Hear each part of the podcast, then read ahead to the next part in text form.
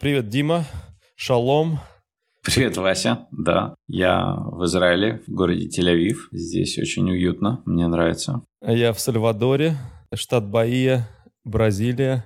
Это город Сальвадор, не государство, а город, который так называется, Сальвадор. Да, не путать, не путать Эль-Сальвадор. Это Сальвадор, первая столица Бразилии. Интересно. Да, одна из трех столиц, которые исторически были, если я правильно понимаю. Может, у них и четыре было, ну точно Сальвадор, потом Рио-де-Жанейро, потом Бразилия. Слушай, а Бразилия, она сразу была одна страна или там у них была какая-то там война, кто-то кого-то захватил, а она стала большей страной? Или наоборот, там было раньше больше, стало меньше? Я не претендую не претендую на звание историка, но я, сука, я знаю, что у них э, португальское королевство было расширено сюда, и это была Португалия долгое время. А когда она стала независимой от Португалии, это была одна страна сразу. Mm. Плюс они еще повоевали с соседними там, Парагваями и Уругваями, там что-то в таком духе, они там откусили какие-то кусочки у них. Для меня это темная сторона истории, я очень мало знаю. Я, я, мне как-то попались какие-то картины про всякие войны в Южной Америке, они выглядели очень похожи на картины войны с Наполеоном. Там, то есть такие все в белых лосинах, мужики на конях. Элегантные воины. Да. Вот. И, но такие вещи, конечно, в наше время мы проверяем с помощью искусственного интеллекта. Сразу руки тянутся спросить у чат GPT или у Bing чат или у PO, который, кстати, на iPad тоже замечательный uh-huh. интерфейс от, от Quora. И у всех них есть свои плюсы и минусы, но сегодня я хотел не это обсудить, а вообще общую тенденцию. Все-таки искусственный интеллект захватывает наше информационное пространство со стремительной скоростью. Мы пользуемся очень-очень-очень активно этим. Даже люди, которые ничего там не знают и не пользуются, все равно слышат буквально ежедневно что-то про искусственный интеллект. И вот на днях Илон Маск и еще какие-то там дюжина других мастодонтов технологий написали петицию, вроде как настоящую, хотя кто знает. Но я проверял на Твиттере вчера, вроде как настоящий... Да, Сами. Сами, ты имеешь Ну, я к, тому, что кто-то мог -то их там подделать документы и запустить на Твиттере, и устроить хайп, но Илон Маск не отрицает, так что, скорее всего, он в этом участвовал. Хотя он его тоже не знаешь. Он возьмет и подтроллит, скажет, да, я подписал. Э, но дело вот в чем. О чем петиция? Петиция о том, что искусственный интеллект настолько страшно быстро и сильно развивается, что его нужно поставить якобы на паузу на 6 месяцев, и в это время придумать какие-то рычаги безопасности, какие-то подушечки, какие-то буферы. Об этом Сэм Харрис тоже говорил, да? И ну, давно уже. Там большая, на самом деле, у них тусовка есть, целая организация по безопасности искусственного интеллекта. И на самом деле вот эта компания OpenAI, которая сделала чат GPT, в частности, она была организована как а, некий жест по созданию открытого такого общего инструмента по искусственному интеллекту в противовес к разработкам от больших частных компаний. И Илон Маск там же был одним из основателей, но после того, как OpenAI стал больше так пытаться зарабатывать деньги и строить свои коммерческие ответвления, он перестал быть инвестором и хочет там свое делать что-то альтернативное. Но изначально там была ну, группа из там каких-то интеллектуалов, так называемых, которые исследователи, многие какие-то писатели, а, журналисты, какие-то философы даже, разного уровня люди, часть из которых, конечно, конкретно ученые, которые этим занимаются, а часть просто ну, глубоко погруженная в эту тему. И что идея, что искусственный интеллект может быть очень опасным. И там они проводят периодические конференции, все. И Сэм Хэрис, он еще давно на TED делал выступления много лет назад. И с тех пор речь же шла, что вот эти все а развивается это очень медленно, потому что там, если опрос делают ученых, там 30% из них считают, что это так далеко, что это там 100 лет или больше до момента, когда искусственный интеллект станет такой вот, общий вот это artificial general intelligence будет на уровне человека, ну еще, ну чаще считают, что это будет совсем рядом, но последние месяцы это вот как-то встряхнуло старые разговоры. Как ты считаешь, близко? Вот, в общем, в общем это, э, я добавлю еще насчет этой новости, что значит, петиция — это поставить на паузу на 6 месяцев реально все основные разработки искусственного интеллекта. То есть, ну, как бы, э, воспринимай как хочешь, но вот так, так вот представлено это, да? Потом, никаких апгрейдов для чат GPT больше не выпускать и подобных ему. 6 э, месяцев.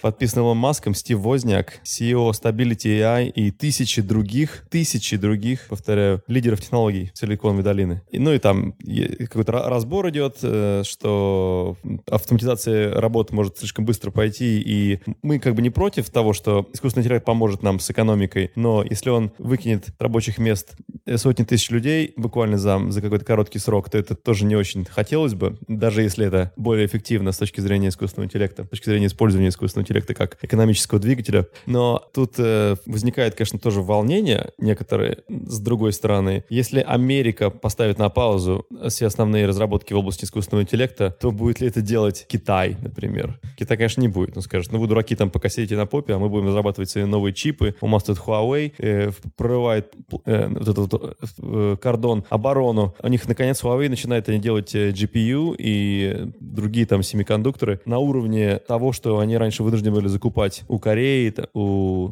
у того же у США, у Intel какие-то вещи, да, у Nvidia. Китайцы, они же начинают быть самодостаточными. И эти 6 месяцев могут быть решающими. Думаю, что они на уровне процессоров близко, то есть у них есть разговоры, там все, но они не очень там близко, как минимум, минимум отстают на 5 лет, возможно больше, то есть их ведущие разработки от выпускаемых процессоров NVIDIA или TSMC отстают порядка 5-7 лет. Уперлись же они в такую вещь, что там был какой-то момент скачок, и они до этого скачка, пока дошли, и перейти на него неизвестно смогут или нет, потому что там очень сложные технологии. Ну, посмотрим. То есть, они стараются. Даже то, что они пытались попытки делать, вот ByteDance там делал демонстрацию аналог Midjourney, то выяснилось, что они просто сделали обертку, а там внутри все равно тут же Stable Diffusion и все, все команды. То есть, пока у них не очень сильно получается. Волнение, что если сделать общую базу, что не все ее будут как бы соблюдать и появятся какие-то другие конкуренты, которые могут опередить, это реально, реально, потому что проверить очень трудно. Да, и зачем делать это публичным, такую вещь, тоже непонятно. Если эта инициатива, она координируется центрально, например, там есть э, большой папа Илон Маск или там большой папа Возняк или Билл Гейтс, то почему им втихую не создать? Зачем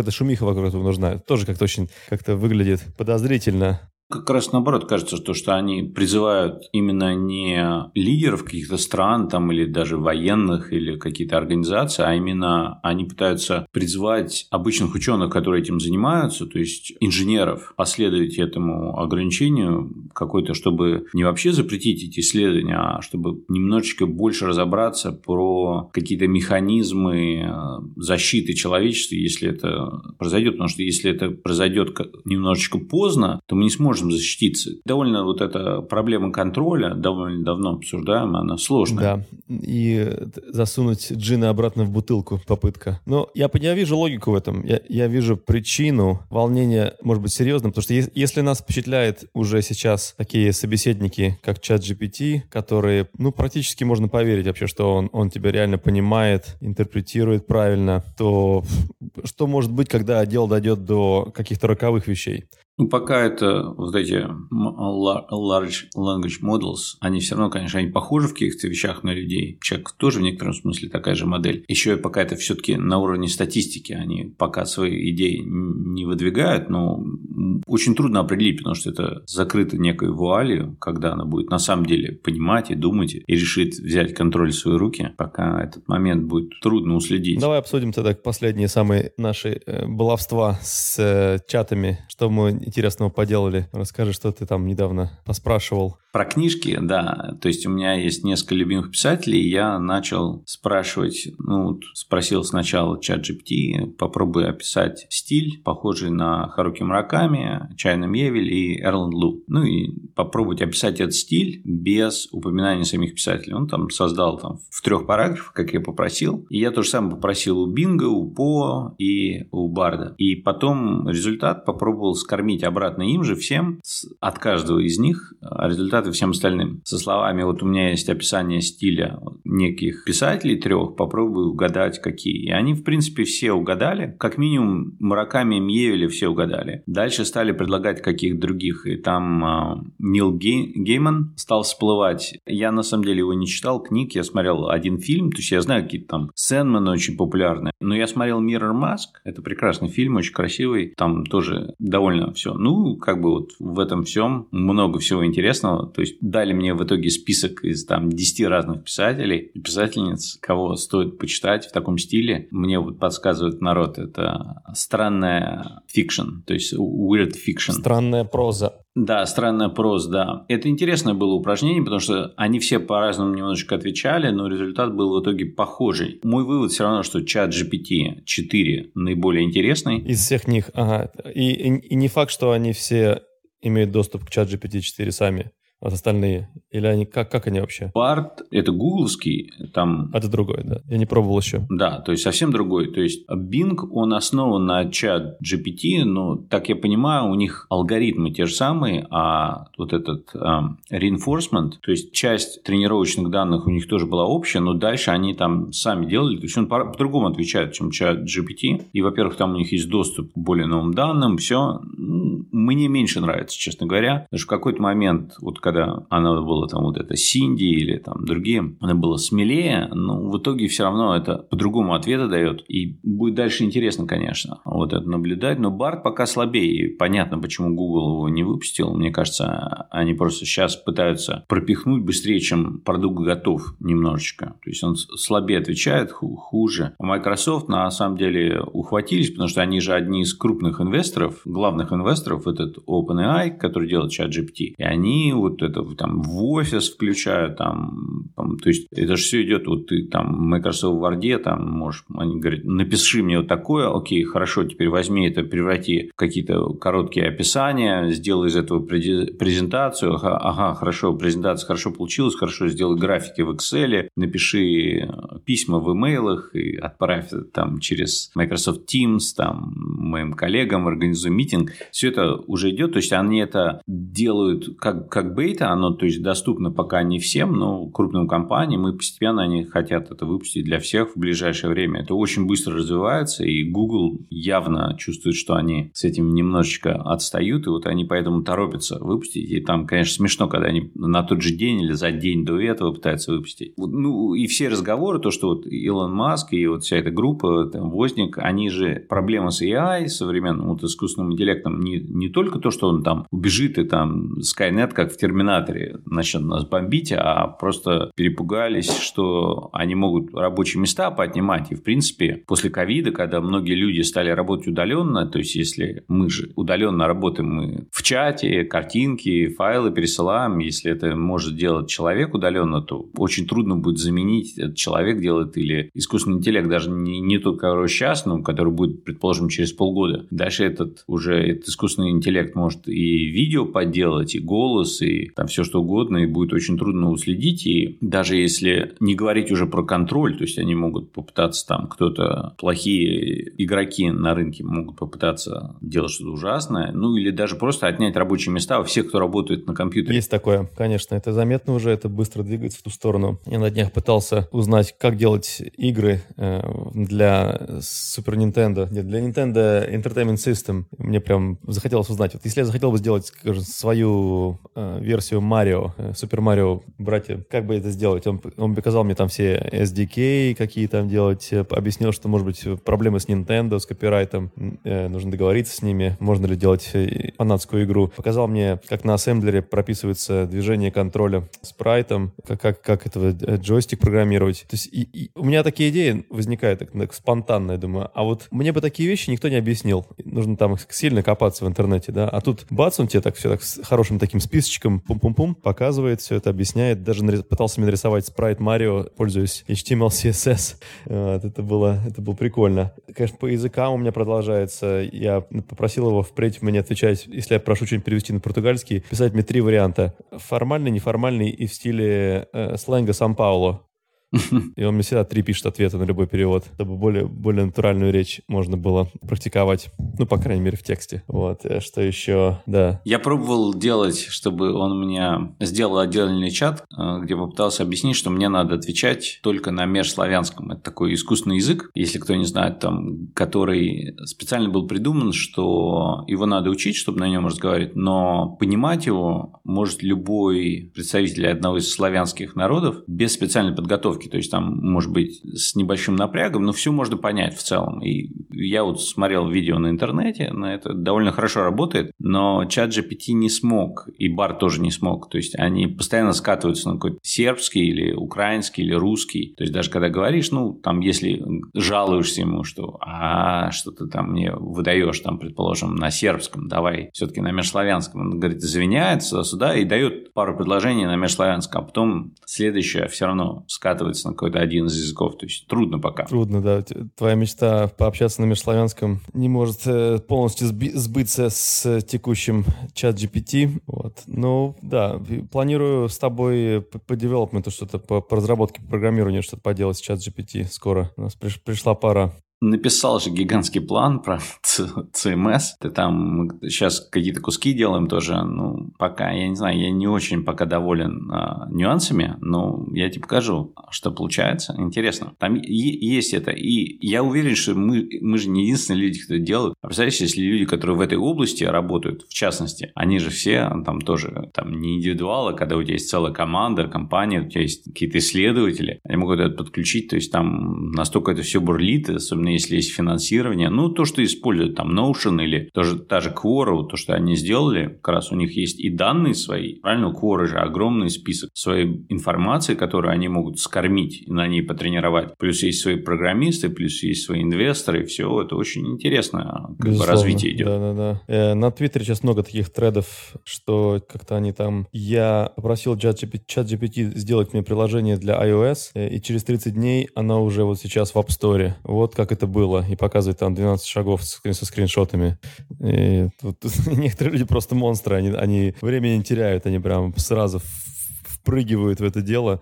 То, что я рассказ там попробовал написать, тоже довольно интересно. Я сейчас пишу дальше, я не буду спойлерить ничего, но я начал работу над такой, ну, уже коротенькой, может, еще не знаю, какой размер получится, но книжкой, с сюжетом, все там как бы бурно идет. Много мыслей про приложение. Ну, да, у тебя супер, у тебя супер получилось. Мне, мне понравился этот э, проект с, э, отформатированный и все такое уже. Как, как бы, типа, можно его э, отдать редактору. Вот, я думаю, что его осталось отдать редактору настоящему по который бы его отстилизовал совсем прям четенько, и можно выпускать его как э, в сборник рассказов куда-нибудь. Вот. Ну, может, это я слишком оптимистично думаю, но там не хватает явно руки человека вот, вот в том, что у тебя получилось в рассказике. Потому что у меня не было цели делать, на самом деле, а, финальный такой рассказ. Я просто хотел поэкспериментировать именно как работать с документом больше, чем обычный кусочек, разные части. Все это было сложнее, но вот сейчас я этот опыт использую, будет интересно. И, соответственно, ну, представь, сколько сколько это будет бурлить и э, сколько люди могут потерять работы. Ну, на, на эту тему, кстати, очень интересный аргумент был. Мне кажется, Джон Грубер проталкивал э, в беседе с Бен Томпсоном вот это, на их Dithering подкасте, что когда то же самое произошло с интернетом, когда интернет убрал огромное количество сотрудников, которые раньше работали, ну, предположим, travel-агенты, ну, агенты по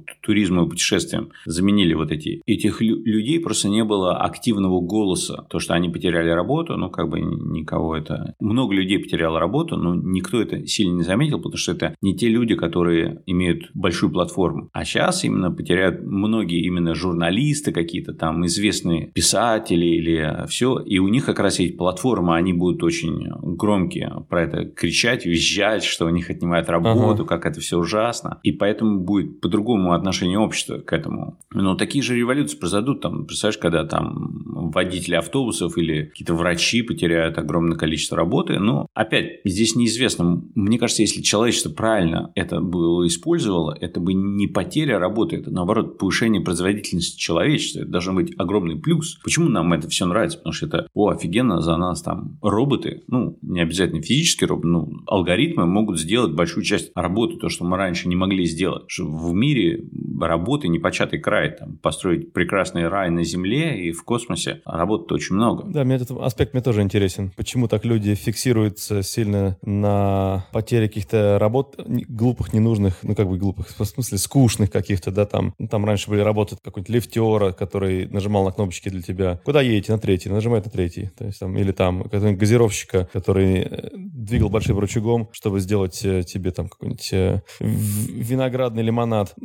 Не нужен он. Нам же можно нажать на кнопочку, и, и все нормально, никто не плачет. Ну да, там было какое-то поколение, которое там погрустило, что вот, вот были времена, я работал в ресторане этим газовщиком, как он назывался? Э, по-английски это был jerk boy.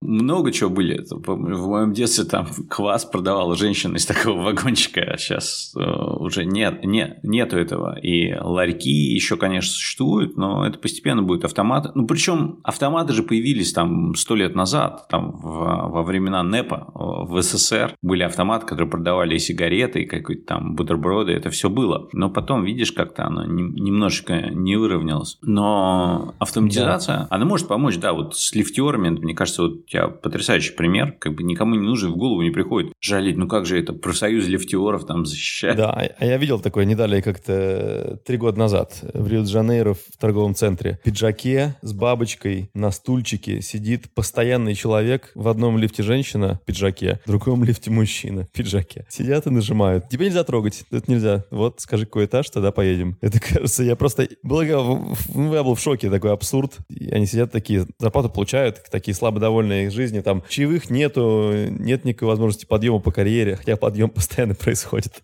Подъем по карьере, да. Где-то там шутка закралась. Многие такие работы, они доступны часто не всем людям, а, например, только богатым. То есть у богатого человека может быть дома отдельный консьерж какой-то, отдельный шофер, отдельный, там, не знаю, повар, а все это автоматизация как раз это может заменить, сделать это, ну, демократизировать и сделать доступным для всех людей. И, может быть, поначалу какой-то личный шофер будет еще лучше, но в какой-то момент робот будет тебя возить лучше. То есть, э, лифт сейчас даже у самых богатых, если у них есть дома или офис какой-то, им уже не очень нужен, даже если они могут себе позволить этого человека, он не нужен. Это смехотворным кажется, что он, как бы автоматизация это хорошо делает. Да, а все, что не можно, не может сделать э, консьерж, или точнее э, всем тем, кто не может себе позволить консьержа, есть такие сервисы, как TaskRabbit э, и всякие другие, которые ты позвал кого-нибудь, тебе все сделали. Э, за...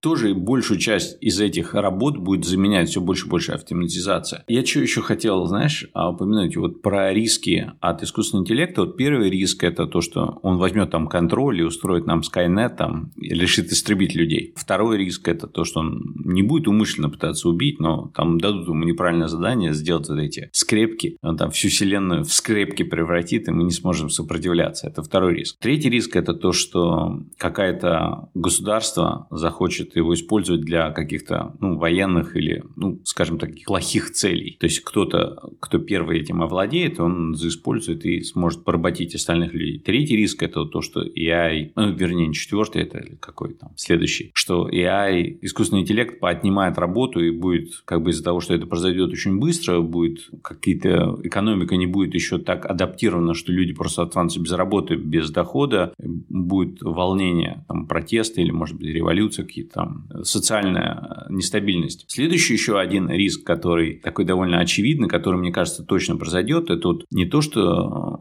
там в будущем нас искусственным интеллектом поработит все, а мы очень, люди, люди в целом склонны искать синтетических стимуляций удовольствия. То есть мы, мы любим, и возник Инстаграм или ТикТок, и вот он а, подсаживает, и хочется сидеть на нем, и как бы трудно контролировать, YouTube слишком много смотреть, там, ну, даже раньше был просто телевизор, люди могли часами каждый день смотреть телевизор, и от этого меньше общаются, сейчас статистика, что у подростков там от 18 до 30 лет количество секса сильно упало, с каждым годом падает, и как бы все, все вот это, и люди меньше общаются, меньше дружат, меньше там травку руками щупают, и живут все все больше. Так представляешь, если искусственный интеллект станет лучше, то есть вот эти все синтетические способы удовольствия, они станут еще лучше, мы сами себя поработим, то есть никто не будет нас заставлять, мы сами уйдем в эти виртуальные миры, в которых мы будем там сидеть, нам там будет так хорошо, что никто не захочет общаться ни с настоящими людьми, ни все, все это будет настолько классно, мы будем там целыми днями общаться с этими личными ассистентами искусственными, и нам вообще будет все пофиг. Вот такой риск. Очень большой. Это, я могу это легко представить. Угу, что будет больше людей, которые откинутся в кайфе, чем обычно, потому что кайф слишком доступный. Да, но это все эти предсказания, они интересны и обоснованы, и мы довольно интеллигентные, интеллектуальные люди, которые могут так его представить, но ничто не сравнится с реальным положением вещей и реальными экспериментами, посмотреть, что будет. Кто-то может предсказать, это нет. Но, может, но нам придется это увидеть своими глазами, что что не поделаешь, что не попишешь. Это идет, лавина идет, аваланч. Вот. Мне нравится вот эта аналогия, что это как огромная цунами идет, но, или волна, и устоять перед ней невозможно, но можно на нее забраться и серфать на ней, как на этой волне. Вот попробовать. Вот такой, такой вариант. Я уже вижу, как Midjourney нам нарисует обложку для этого выпуска. Хорошо. Ну, хорошо. Тебе тогда шаббат шалом. Спасибо, да. Вот, завтра поеду на Мертвое море посмотреть. Mm. Я тут первый раз все осматриваю. Да-да-да. Ты будешь там плавать? Я не знаю, буду ли я плавать, посмотрим. Там вроде должно быть жарче, чем здесь. А, но здесь адски холодно для Израиля. Я Как там в Сальвадоре? Ты расскажи. Снега нет? Здесь адская жара.